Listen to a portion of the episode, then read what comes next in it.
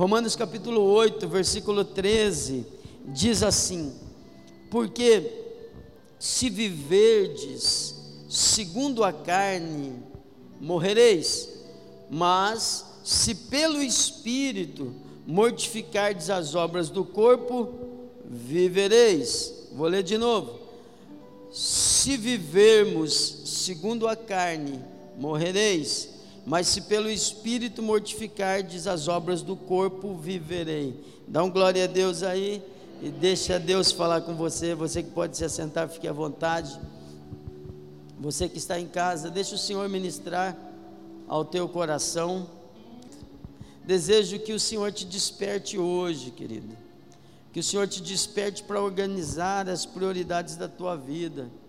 Você não pode ficar o tempo todo buscando a cura para o corpo, apenas no corpo, apenas carnalmente. Você não, não, não adianta muito você querer vencer na fé, carnalmente, na marra, na força do braço. A Bíblia condena isso. A Bíblia diz, e as pessoas às vezes usam esse texto erroneamente. A Bíblia diz que é maldito aquele que confia no homem, na força do braço. E não está falando sobre confiar no Luciano ou no Bruno não está é, falando sobre maldito aquele que confia na sua capacidade, na sua força, é, é um, é um, um indício de maldição, é uma, é uma porta pela qual a maldição entra na tua vida, porque toda vez que eu confio nas minhas forças, eu deixo de confiar em Deus, deixo de depender de Deus e Deus não me abençoa.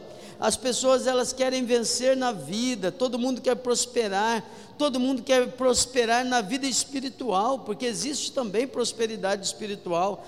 Todo mundo quer estar ardendo do fogo do Espírito Santo, todo mundo quer ser instrumento de Deus para curar e para abençoar outros, e eu posso te garantir, em nome de Jesus, o Senhor quer te ungir, o Senhor quer te usar com poder, o Senhor quer te usar com dons do Espírito Santo, o Senhor quer derramar honra sobre você, o Senhor quer derramar unção sobre a sua cabeça, mas essas coisas, querido, a gente não consegue fazer pela força do nosso braço. Às vezes a gente se esquece e a gente acaba invertendo a lista de prioridades, a gente acaba dando prioridades às coisas materiais. Então eu, eu, eu, vou adorar a Deus se eu conseguir fazer isso. Ah, eu vou fazer tal coisa se eu fizer isso. Ah, eu estou preocupado porque eu preciso fazer isso, preciso fazer aquilo. E vira aquela correria, aquela loucura. E quando você vê a vida passou, você passou também e não ganhou nada com isso. A Bíblia diz que se o Senhor não edificar a casa, em vão trabalha o construtor. Se o Senhor não vigiar a cidade, se o Senhor não guardar a cidade, em vão vigia o sentinela. Deus quer fazer isso, querido. Deus tem sim um grupo de queridinhos, pessoas nas quais Ele coloca o Espírito Santo e não é, ele não escolhe você pela sua beleza, ele não escolhe você pelas suas aptidões, pelos seus dons, muito pelo contrário, às vezes ele escolhe quem não é, só para envergonhar quem é e não fez. Deus não escolhe você pelo seu talento, Deus escolhe você pelo teu coração. Quando você tem um coração entregue ao Senhor, o Espírito Santo vai se derramar a você, o Senhor vai vir e vai morar na tua vida. Pastor, mas eu, eu não sei falar. Pastor, eu, eu não sei fazer isso, eu não sei fazer aquilo. O Espírito Santo sabe, meu querido. E quando você diz, Senhor, eis-me aqui, se eu servir para alguma coisa, envia-me. Então o Senhor vai te abençoar. Agora, se você disser, não, eu vou, eu vou fazer primeiro a minha faculdade de teologia, depois, quem sabe, eu vou falar de Jesus para alguém. Ah, eu vou fazer primeiro tal coisa. Ah, eu vou primeiro é, é, fazer uma aula de canto. Eu vou primeiro fazer isso, fazer aquilo. Não, não, não, não, não. Está errado. Busca primeiro o reino de Deus e a sua justiça, e todas as coisas serão acrescentadas. Deus quer te abençoar. Deus quer te abençoar muito. Deus quer encher você de bênçãos. Deus quer encher você de alegria. Deus quer encher você do poder do Senhor. Deus quer que você ande pela rua de cabeça erguida. Deus quer colocar um hino de louvor nos seus lábios. Deus é poderoso, querido. Deus é grande. Deus é maravilhoso. E Ele quer abençoar você. Ele quer abençoar sua casa. Ele quer abençoar sua família. O que não pode é você querer fazer isso na carne, na força do braço, com as suas próprias habilidades. Aí não vai funcionar, mas Deus vai te abençoar hoje. Amém? Jesus disse assim, ó, João capítulo 5, versículo 19: Na verdade, na verdade vos digo, que o filho por si mesmo não pode fazer coisa alguma se não ver o pai fazendo, porque tudo quanto ele faz, o, o, o, tudo quanto o pai faz, o filho faz igualmente. Olha Jesus, Jesus ainda não havia eh, eh, tido o corpo, não, não havia sido glorificado. Jesus ainda está aqui na terra nesse momento. E Jesus, diante de tantas coisas, as pessoas vendo sinais, as pessoas vendo milagres, as pessoas vendo o, o, o morto levantar, vendo doentes sendo curados, demônios sendo expulsos, vidas sendo transformadas. E aí Jesus ele fala assim: olha, é, é, na verdade, na verdade vos digo que o filho por si mesmo não pode fazer coisa alguma. Agora eu penso, se Jesus, se Jesus não pode fazer coisa alguma, irmão Marcelo, Imagina nós. Hã? Se Jesus não pode fazer sem Deus. A Bíblia conta a história de uns jovens que foram expulsar demônios. E eles chegaram diante do endemoniado e falaram em nome do Jesus a quem Paulo prega: sai desse homem. E o demônio falou para eles: como assim? Eu conheço a Jesus. Eu sei quem é Paulo, mas você vem me expulsar em nome de um Deus que você não obedece? Como assim? Como assim? Não sei quem é você. Você não existe para mim. Você quer vencer no nome, em nome de um Jesus a quem você não dá crédito, não vai funcionar não vai dar certo. Se nem Jesus conseguiu fazer sem a bênção de Deus, imagine nós. Olha Jesus falando a João capítulo 14, versículo 21. Aquele que tem os meus mandamentos e os guarda, esse é o que me ama. E aquele que me ama será amado de meu Pai, e eu o amarei e me manifestarei a ele. E disse-lhe Judas: Senhor, de onde vem que te has de manifestar a nós e não ao mundo? E Jesus respondeu e disse-lhe: Se alguém me ama, guardará a minha palavra, e meu Pai o amará, e viremos para ele e faremos nele morada. Porém, quem não me ama, quem não me ama, não guarda as minhas palavras. Ora, a palavra que ouvistes não é minha, mas do Pai que me enviou. Jesus está dizendo assim: um dos sinais, um dos sinais de que você me ama é que você guarda a minha palavra. Como assim? Você me ama, mas você não faz o que eu quero. Você me ama, mas você não me obedece. Você me ama, mas você não se sujeita à minha vontade. Ah, Deus, em nome de Jesus, eu vou mandar esse mal embora da minha casa, da minha família. E aí o, demônio pergunta para você: como assim? Você vai me mandar em nome do Jesus que você não obedece? Eu olho para você, Satanás falando, eu olho para você e eu não vejo o Pai, o Filho e o Espírito Santo morando em você. Eu vejo em você um desobediente, e aí você quer ser curado em nome do Jesus que você não obedece.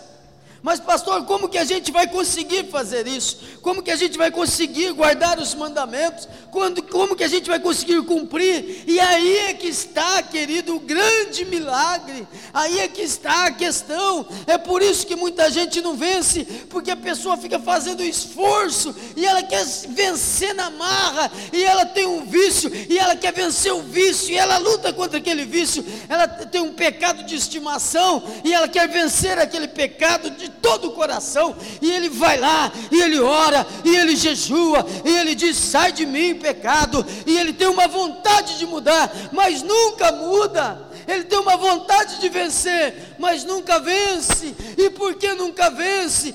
Irmãos, a gente tem que entender que nós somos espírito. Se pelo espírito a gente mortifica a obra do corpo, a gente vive. Se não, se a gente anda na carne, a gente só vai encontrar com morte. Com destruição. Isso que você quer fazer e você não consegue, você não consegue fazer, porque você está tentando por caminhos humanos, e por caminhos humanos não se chega a Deus, só se chega a Deus pelo caminho da loucura, só se chega a Deus pelo caminho da fé, só se chega a Deus pelo caminho do perdão, porque Ele pega aquele que não é, Ele pega o pior e coloca nos lugares altos, Ele pega o caído e o levanta, só se chega a Deus pela fé. É quando você decide. Eu quero andar em espírito. Sabe, existe uma batalha muito grande no nosso coração. Existe uma guerra constante dentro de nós. O teu maior inimigo não é Satanás. O teu maior inimigo é você mesmo. E essa luta, querido, ela não acaba aqui. Ela não acaba. A gente vence hoje. Mas por mais convertido que o seu espírito seja, a sua carne sempre vai ser carnal. E as tendências, as inclinações da carne são para a morte, são para a desobediência você quer orar? Ah, se dependesse da sua vontade, o espírito, a vontade dentro, se dependesse da sua vontade, você passaria o dia todo diante de Deus em oração. Mas quando você vai orar, a carne começa a sentir uma preguiça. Ah, não estou com vontade de orar. Ah, eu não sei o que falar. Como assim? Como não sabe? Tanta gente querendo respirar e você respirando no momento em que falta oxigênio para tanta gente, como você não sabe o que falar, diga: Senhor, muito obrigado, porque esse fôlego aqui eu entreguei ao Senhor. Sabe, uma das minhas orações da minha juventude, da minha adolescência, é que eu entreguei ao Senhor o meu fôlego. E eu disse que o último fôlego seja para te louvar que meu último suspiro seja para te adorar. E eu não estou com pressa, não. Sabe quando aconteceu isso? Um dia, é, é, quem mora, quem morou ali na região da Paulista, Pauliceia ali, vai se lembrar da padaria Pança. Quem lembra? Quem lembra? Tudo gente nova. É, é, em frente à padaria Pança tinha uma loja Guastali que vendia é, é, coisas chique assim, né? Você lembra também. e um dia eu estava ali, passando por ali, não sei fazendo o que, era longe da minha casa, a pé, e estava tendo um, um showzinho na Guastali.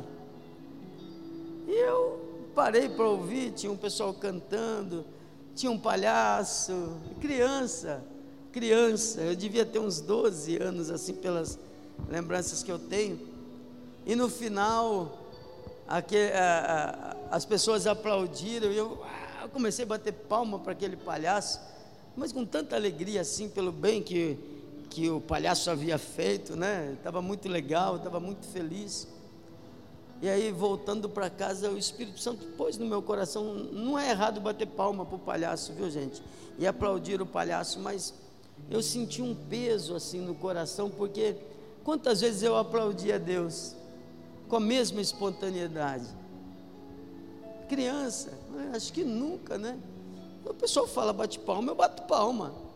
O pessoal fala, faz isso, eu faço isso, né?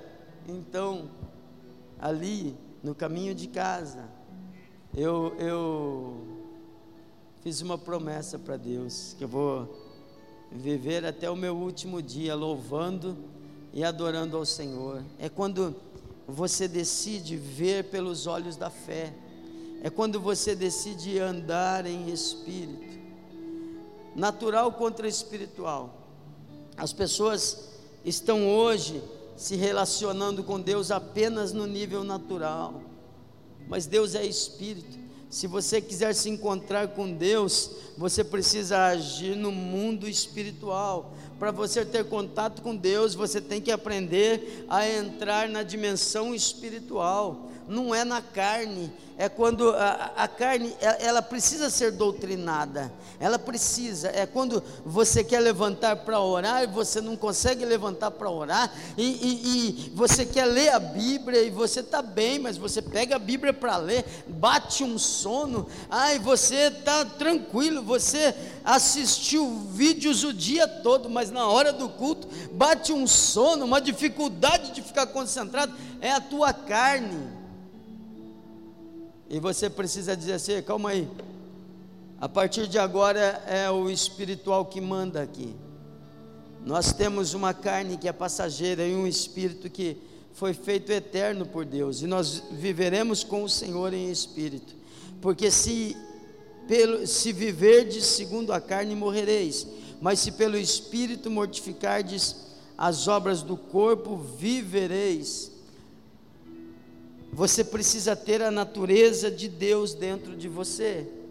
Você precisa sair do nível do comum, sair do nível do natural, sair do nível do humano, do, do, do dia a dia, sabe? Aquela mesma coisinha, daquele mesmo jeitinho, aquela mesma vidinha, e por mais que você se esforce, querido, você não consegue controlar nem os seus pensamentos ou consegue? Imagina. Agora, o Senhor está dizendo: se levante, coloca as coisas espirituais antes das coisas materiais. Vou te dizer uma passagem bíblica.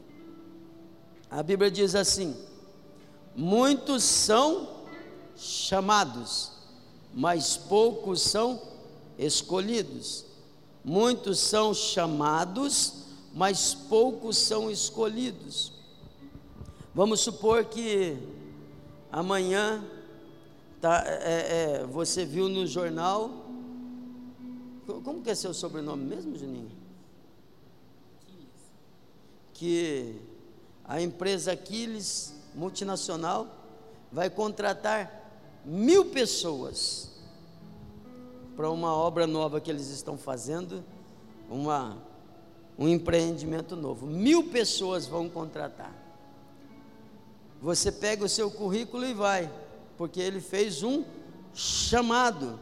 Chegando lá tem 30 mil na fila, não é assim? Vai contratar 200, chega lá tem 2 mil, não é?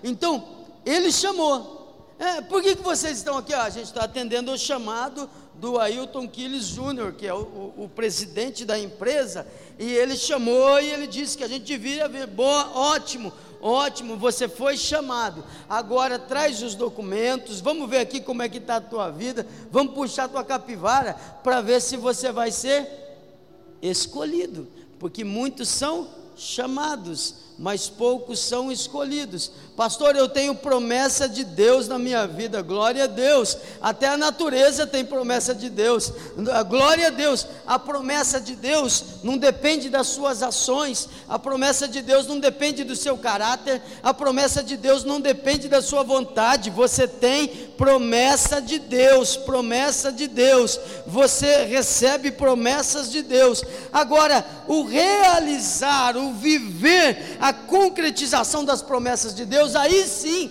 está condicionado a tua resposta a Ele. Porque Jesus falou assim: vocês são meus amigos, se vocês fizerem o que eu vos mando, o Pai, o Filho e o Espírito Santo vão vir morar dentro de vocês, se vocês guardarem os mandamentos. Por isso que muitos são chamados porque ele chama exatamente todos, todos, todos, todos, todos, todos, todos, todos são chamados, mas ser escolhido depende da sua, de você. Ser escolhido depende da sua fidelidade ao chamado de Deus. Na verdade, na verdade vos digo que quem ouve a minha palavra e crê naquele que me enviou, tem a vida eterna, não entrará em condenação, mas passou da morte para a vida. Passou da morte para a vida. Quem ouve a minha palavra. Quem dá crédito à palavra, quem pratica a palavra, quem fala assim: olha, por mim eu faria isso, mas eu não vou fazer, por quê? Porque eu não vou deixar minha carne me dominar, eu vou vencer o vício, eu vou vencer isso, eu vou vencer aquilo, em nome do Senhor Jesus, e eu vou servir ao Senhor com todo o meu coração, com todo o meu espírito. Aí você vence. Jesus falou assim, João capítulo 15, versículo 5. Eu sou a videira, vocês são as varas. Quem está em mim e eu nele, esse dá muito fruto, porque sem mim nada podeis fazer. Olha de novo, sem mim nada podeis fazer. Primeiro Jesus fala: se eu não tiver no Pai, eu não posso fazer, não posso fazer. Se o Pai não tiver em mim, não, não pode fazer. Agora ele está dizendo assim: é, é, se você estiver em mim, você vai vencer, você vai dar fruto, você vai dar muito fruto, mas sem mim nada podeis fazer. Se alguém não estiver em mim, será lançado fora como a vara, e secará, e os colhem e lançam no fogo e ardem. Se vós estiverdes em mim, e as minhas palavras estiverem em vós, pedireis tudo o que quiseres, e vos será feito. Nisto é glorificado meu Pai, que deis muito fruto, e assim sereis meus discípulos. Como o Pai me amou, eu também vos amei, permanecei no meu amor. Se guardardes os meus mandamentos, permanecereis no meu amor, do mesmo modo que eu tenho guardado os mandamentos do meu Pai e permaneço no seu amor. Percebe que aí tem tudo a ver com a tua atitude? Percebe que aí tem tudo a ver com a sua ação? Percebe que aí agora tem tudo a ver com a tua escolha? Pastor, mas eu estou tentando há tanto tempo. Pastor, ore por mim. Oh, já estou quase vencendo. pois é, você quase vencendo. E a Bíblia dizendo: aqueles que entenderam que o cristão, ele foi chamado para viver em espírito. Você aí quase vencendo. E a Bíblia dizendo aos que vivem em espírito: mas em todas as coisas somos mais do que vencedores por Cristo Jesus, o nosso Senhor. Você já poderia ter vencido. Você já poderia ter conquistado a vitória, porque a vitória foi conquistada lá na cruz do Calvário. Mas não é para os chamados, é para os escolhidos. Sabe, um monte de gente, um monte de gente gostaria de estar no céu, mas o céu é para quem venceu. Céu não é para chamado, céu é para escolhido. Céu é para quem dominou as obras da carne aqui na terra, para quem viveu em espírito. Sabe, o nosso corpo, dia após dia, ele vai se enfraquecendo, e se enfraquecendo, e se enfraquecendo, e vai envelhecendo, mas o espírito, ele vai se renovando, renovando, renovando, renovando, renovando, até o dia de encontrar-se com o Senhor. Você vai ficando cada dia mais forte quando você age espiritualmente. E aí a Bíblia diz: aquele que diz que está nele deve andar como ele andou. Então nós já vamos orar, mas eu quero que você entenda muito bem que algumas coisas você não vai conseguir fazer pela força do seu braço. Você consegue vir na igreja na marra, você consegue falar, eu vou, mas nem sentar aí e prestar atenção você pode garantir, não é? A força do teu braço não vai te, te ajudar, não vai te livrar. Você tem que dominar a sua carne, e é para isso que serve o jejum para botar a carne no lugar dela, para fortalecer o espírito, para ensinar você a dominar a sua vontade. Por isso que você faz jejum de coisa que você gosta. Né? Não, não adianta você falar fazer jejum de giló. Eu estou fazendo jejum de giló há 47 anos. Né? eu. Cê, olha, eu estou fazendo jejum de picanha ultimamente.